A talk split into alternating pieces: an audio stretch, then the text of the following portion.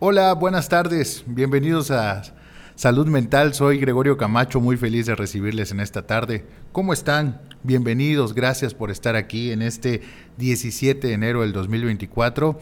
No es nuestro primer programa de este 2024, pero ya estamos muy felices. A los que nos van a ver por primera vez, bienvenidos. A los que van a estar con nosotros por primera vez en este año, también sean bienvenidos. Gracias por estar aquí. Hoy vamos a hablar de un tema muy importante, pero antes me gustaría invitarles a que si usted está viéndonos en Facebook pueda compartir este programa. Estamos completamente en vivo todos los miércoles en punto de las 6 de la tarde.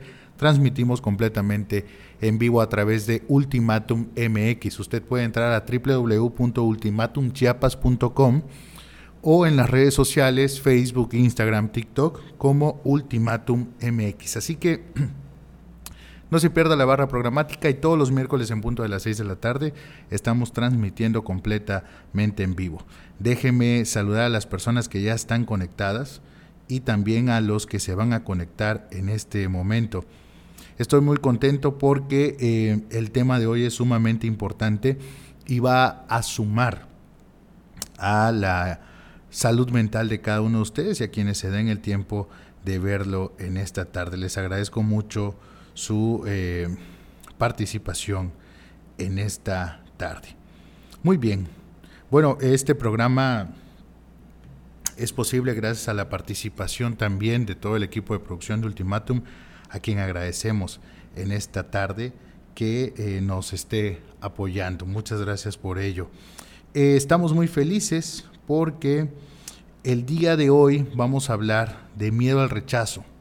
Y el rechazo es algo que usted puede eh, verlo desde distintos puntos, desde distintos elementos. Pueden existir eh, diversas variantes de rechazo, incluso pueden haber aspectos que nos hagan sentir un rechazo social, un rechazo afectivo o procesos que podemos ir nosotros tejiendo a partir de nuestras experiencias de vida. Usted podrá entender en esta tarde por qué tenemos miedo al rechazo, de dónde provienen algunas hipótesis que podremos plantear. Y es muy importante cuestionarnos lo siguiente. ¿De dónde viene el miedo al rechazo? ¿Por qué es tan importante el rechazo?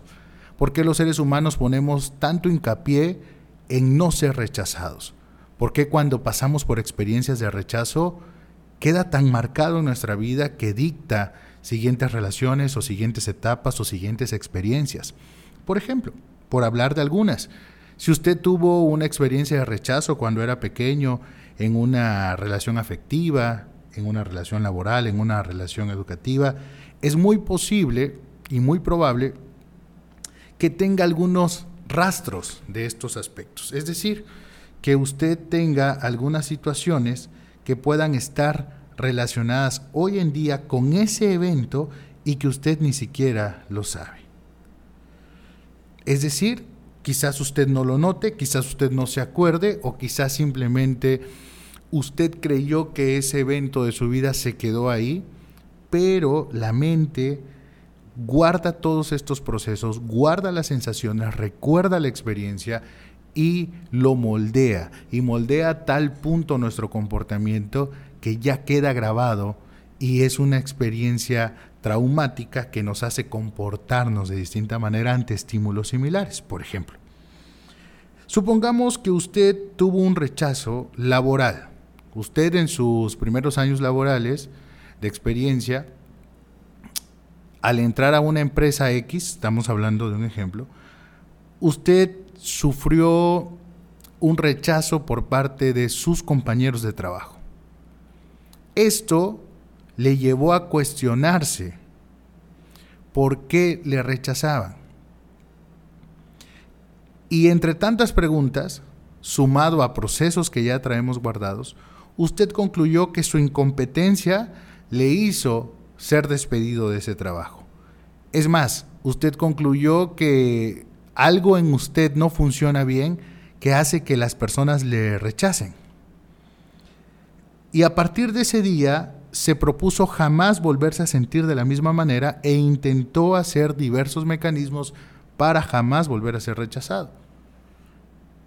Agradarles anticipadamente a las personas, intentar estar con ellas, intentar buscarles helado, como decimos comúnmente, o sencillamente usted se dedicó a entender a las personas y a buscar a toda costa que nunca le vuelvan a rechazar. Es decir, una experiencia desarrolla una evitación.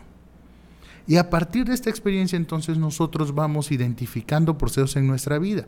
El tema es el siguiente. ¿Por qué siempre buscamos respuestas en nosotros? Porque alguien en algún punto quizás nos hizo sentir que nosotros éramos responsables. Y aquí entra la familia, que es el primer núcleo social en el cual los seres humanos convivimos.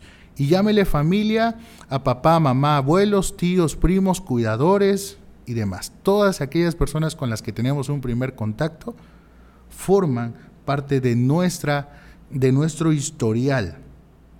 Y a partir de estas interacciones nosotros vamos formando la manera de convivir y el estilo en que lo vamos a hacer. Entonces, si nosotros sufrimos invalidación o minimización de nuestros procesos, o simplemente no aprendimos a identificar nuestras emociones porque cada que queríamos expresarnos, nuestros cuidadores, papá, mamá, abuelos, tíos, nos invalidaban lo que estaba pasando. Esto nos llevó a una tendencia a sencillamente considerar o creer que lo que nos pasa no es importante, que es más importante lo que el otro tiene, la opinión del otro. Y entonces es natural que hoy en día nos importe tanto lo que las personas piensen de nosotros, porque además de ser seres sociales, también somos personas que buscamos excesivamente la aprobación del otro. El miedo al rechazo muchas veces es más buscar la aprobación y no obtenerla que el rechazo mismo. Nos da más temor no conseguir lo que esperamos a que nos rechacen. ¿A qué me refiero? El ser humano establece ideas previamente a realizar las cosas. Vamos a ponerlo en el terreno afectivo. Usted tiene una pareja o usted tiene un pretendiente o alguien a quien usted desea pretender. Y previamente usted tiene un juego de imaginaciones que le llevan a considerar cómo lo va a hacer y de qué manera debe acercarse. Si estas cosas no salen como usted espera, como usted lo tenía idealizado que debería de salir, usted puede sufrir un daño significativo, una por todo el cúmulo imaginario que previamente diseñó. Dos, porque su tolerancia a la frustración es muy baja. Y tres, porque quizás fueron más las idealizaciones que lo real. Y esto es un punto que en el rechazo va muy bien, por todo aquello que nos imaginamos previamente, por todo el proceso cognitivo que hay en las cosas. Nosotros podemos tener una idea de lo que va a hacer e idealizamos a las personas e idealizamos las situaciones y pensamos que así va a ser siempre. Hay muchas personas que creyeron que una relación nunca iba a terminar y les hizo sentir rechazado esa situación porque su pareja decidió estar con alguien más. Y a partir de que su pareja decidió estar con alguien más, se cuestionaron completamente qué era lo que estaban haciendo mal para que su pareja buscara a otra persona como si las respuestas estuvieran en uno. Pero cuando tenemos experiencias de rechazo en la infancia o en la adolescencia, es natural que nosotros busquemos este tipo de tendencias. ¿A qué me refiero concretamente? A que si pasan las cosas, yo crea que se deben a mí, que yo tengo la responsabilidad de, que está en mí, que se debe única y específicamente a mí. Que si mi pareja me engañó fue porque yo hice algo mal. Que si mi pareja se buscó otra persona fue porque en mí había algo mal. Y yo les preguntaría lo siguiente, ¿qué evidencia tenemos de eso? ¿Es porque nosotros lo concluimos? Porque puede haber signos e incluso hasta procesos que nos hagan decir, sí, yo tengo cierta responsabilidad en la finalización de esta relación. De eso a que nosotros nos sintamos completamente responsables de todo y que se deba todo, tiene que ver con un exceso de autocentrismo. Y muchas veces este autocentrismo tiene que ver con lo responsable que nos han hecho sentir en otros momentos de nuestra vida. Y volvemos a la familia. En muchas ocasiones he escuchado a mamás y a papás decirle a los hijos, ¿ya viste cómo estoy por tu culpa? ¿Ya viste que me estoy enfermando por tu culpa? ¿Ya viste que la estoy pasando mal por tu culpa? Y en, familias donde hay estas características regularmente se tejen y se gestan este tipo de tendencias. ¿A qué? A sentirse responsable por el otro. Revise su historia de vida. ¿Cómo fue papá, mamá, abuelos? ¿Qué tanto yo aprendí a sentirme responsable por el otro? ¿Qué tanto busco la validación del otro y qué tanto esto me lleva a sentirme en algún punto rechazado? Es muy importante identificar estos procesos. Solo así y solo mediante este, estos procesos de conciencia, yo podré identificar si realmente se trata de una situación en la que yo estoy participando para hacer y provocar las cosas, o si se trata de una manera de interpretarlo. Porque evidentemente no podemos, no podemos, no podemos sacar la responsabilidad que tenemos en los hechos. ¿A qué voy? En una relación es responsabilidad de ambos. Algo hay de responsabilidad en usted. Pero de eso a sentir que toda la responsabilidad es mía, eso ya es una idea irracional. Y ahí es donde queremos llegar. Porque el rechazo es el que nos hace interpretar que cuando las cosas no salen bien es nuestra culpa. Ejemplo, usted iba a hablar en público y el público fue apático con usted y usted sintió a partir de ese día que las cosas como las habló y como las dijo están mal. No lo vio como un aprendizaje, únicamente lo vio de la manera más absolutista y dijo, lo que está pasando es mi culpa y yo no sirvo para nada. En lugar de identificar este proceso como mejora, usted lo vio para autolacerarse, para caer en culpabilidad y a lo único que le llevó ese proceso fue a dejar de hacer las cosas. Entonces, es importantísimo que si nosotros vamos a identificar procesos, que sea a partir del crecimiento y del aprendizaje que el rechazo o una experiencia de rechazo no lo tomemos como algo que va a determinar nuestra vida. Tenemos que aprender a convivir con el rechazo. Tenemos que aprender a convivir con la idea de que no todos nos van a querer, ni no todos nos van a aprobar, y no todos van a estar con nosotros al 100% como nosotros deseamos que estén. Es importante que incluso a nuestros hijos le aprendamos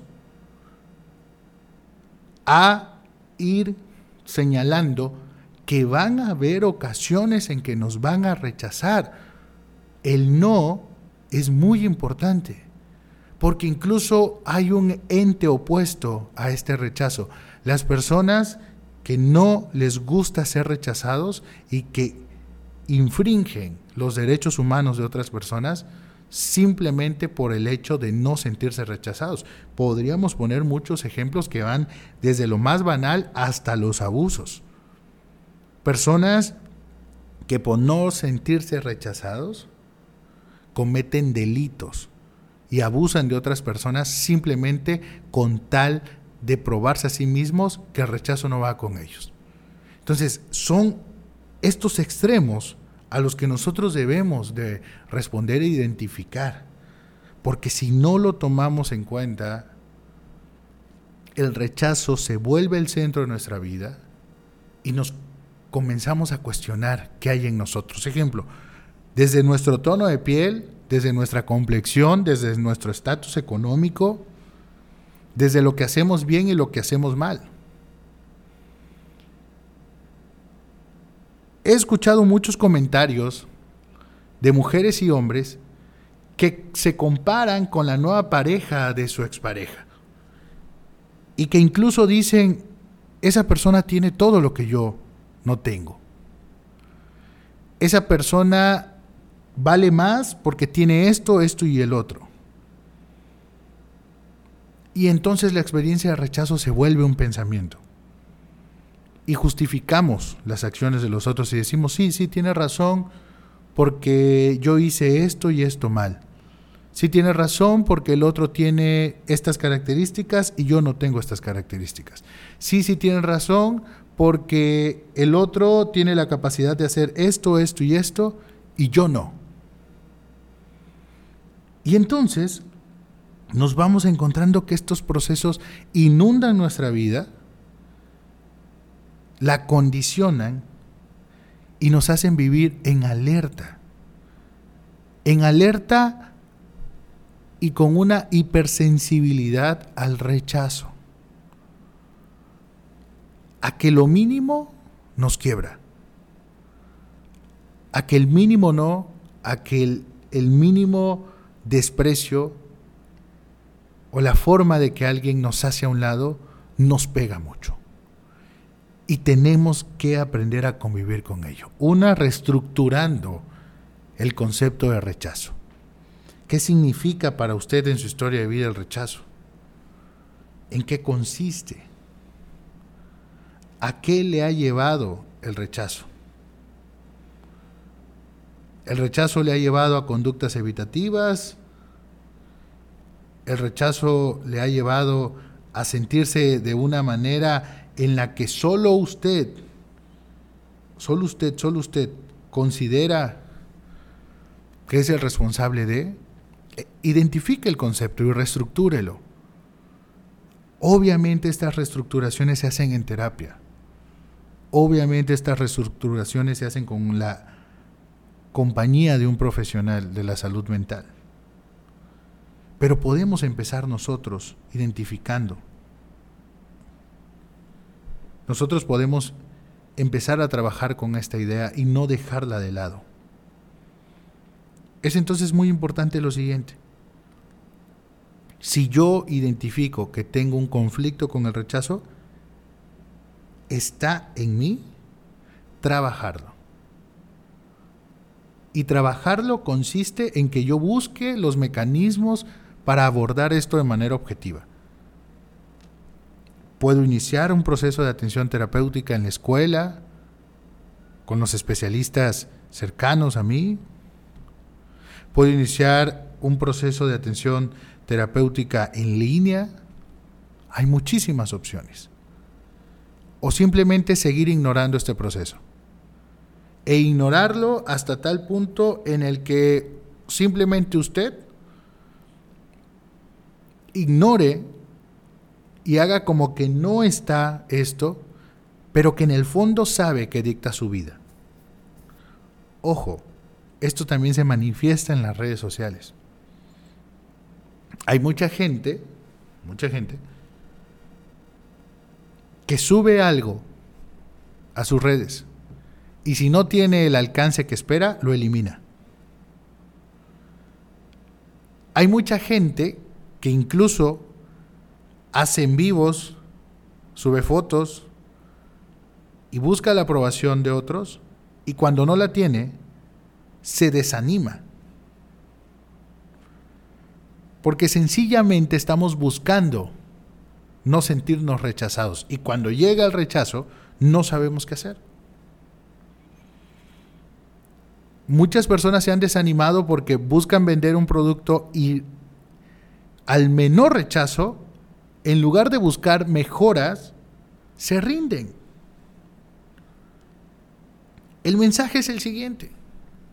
Una experiencia de rechazo no dicta nuestra vida. Una experiencia de rechazo nos tiene que hacer más fuertes, nos tiene que llevarnos a cuestionar desde el sentido propositivo, desde crecer, ¿qué puedo hacer? No para agradar al otro, pero si esto es significativo, ¿cómo lo compongo? ¿Cómo hago para que esta experiencia me sirva?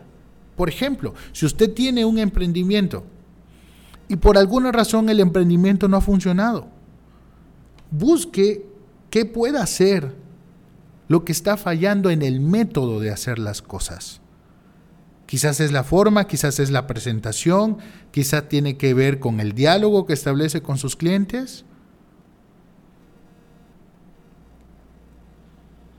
Si en los trabajos estamos siendo rechazados, hay que cuestionar también de forma sana, sin culpas predispuestas, qué puedo estar haciendo para que exista una reacción tan aversiva en los distintos contextos a los que voy, porque no todas las personas se pueden poner de acuerdo para hacerme daño. Algo puede estar ocurriendo en mí, pero visualizo todo el contexto. Es distinto preguntárselo de esta manera a sentir que todo lo que pasa es responsabilidad mía. Entonces, es muy importante que nosotros vayamos trabajando con estos aspectos y que sobre todo lo hagamos de la mano de un profesional de la salud mental. Voy a darme un momento para leer los comentarios que estamos viendo en esta tarde. Gracias a todas las personas que están con nosotros. Elizabeth Ruiz Heidi dice un extendible tema de varios conceptos. Muchas gracias. Luisa Mayoa dice, pero si una persona es introvertida, ¿cómo puede lograr socializar? Está muy bueno. Ahorita vamos a responderlo. Raúl Samayoa y Socorro Morales mandan saludos, muchas gracias. Si una persona es introvertida, ¿cómo puede lograr socializar? Las habilidades sociales son como cualquier hábito, tienen que entrenarse y se tienen que fomentar. Una de las recomendaciones que yo hago a las personas es empezar a interactuar de manera gradual. Es decir, que no lo hagan de golpe, pueden comenzar con pequeños grupos de interacción. Si a mí me cuesta interactuar con las personas o establecer conversaciones, bueno, puedo aprender a hacerlo. Participando en un club de lectura, participando en clubes de conversación, aprendiendo un nuevo idioma, metiéndome a un curso, eh, ingresando un diplomado, tratando de generar conversaciones con los miembros de mi familia en lugar de estar con aparatos telefónicos. O sea, puedo comenzar a establecer algunas habilidades, pero si hay algo interno en mí que está generando que yo me frene a hacerlo, hay que ver qué es, porque muchas veces puede ser la inseguridad, creer que no somos interesantes, creer que no tenemos nada para decir, creer que no somos buenos en lo que estamos haciendo, considerar que nos falta algo, creer que no está en nosotros las habilidades para hacerlo bien. Creer que a los demás no les interesamos. Todas esas son ideas nuestras. Y muchas veces estas ideas nuestras son las que condicionan la manera en la que nos comportamos y la manera en que siquiera hacemos o no las cosas. Ya se preguntó que puede ser quizás, solo quizás, sus propios pensamientos que le llevan a frenarse a hacer las cosas por la inseguridad que usted tiene y porque cree que los demás le van a juzgar cuando lo haga.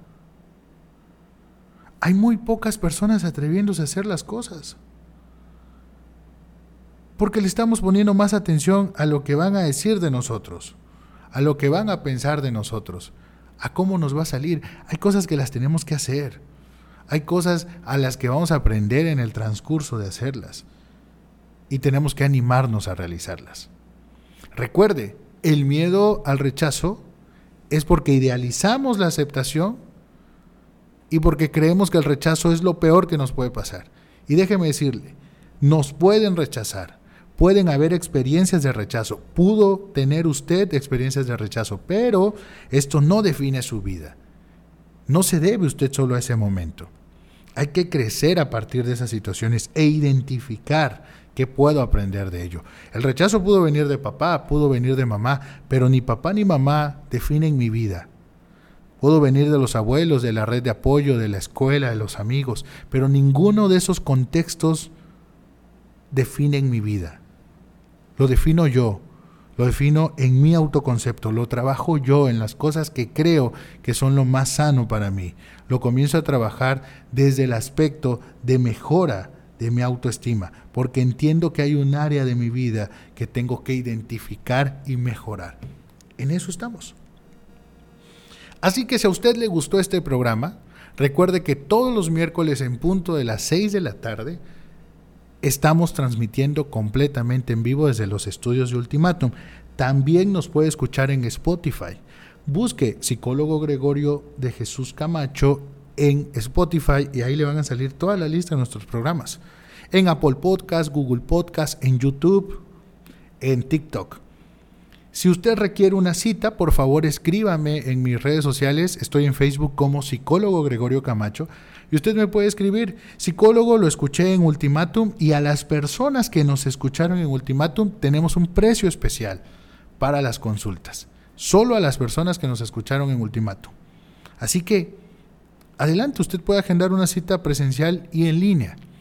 Y recuerde que todos los miércoles en punto de las 6 de la tarde tenemos una cita ya vamos a celebrar nuestro cuarto aniversario al aire en Ultimatum.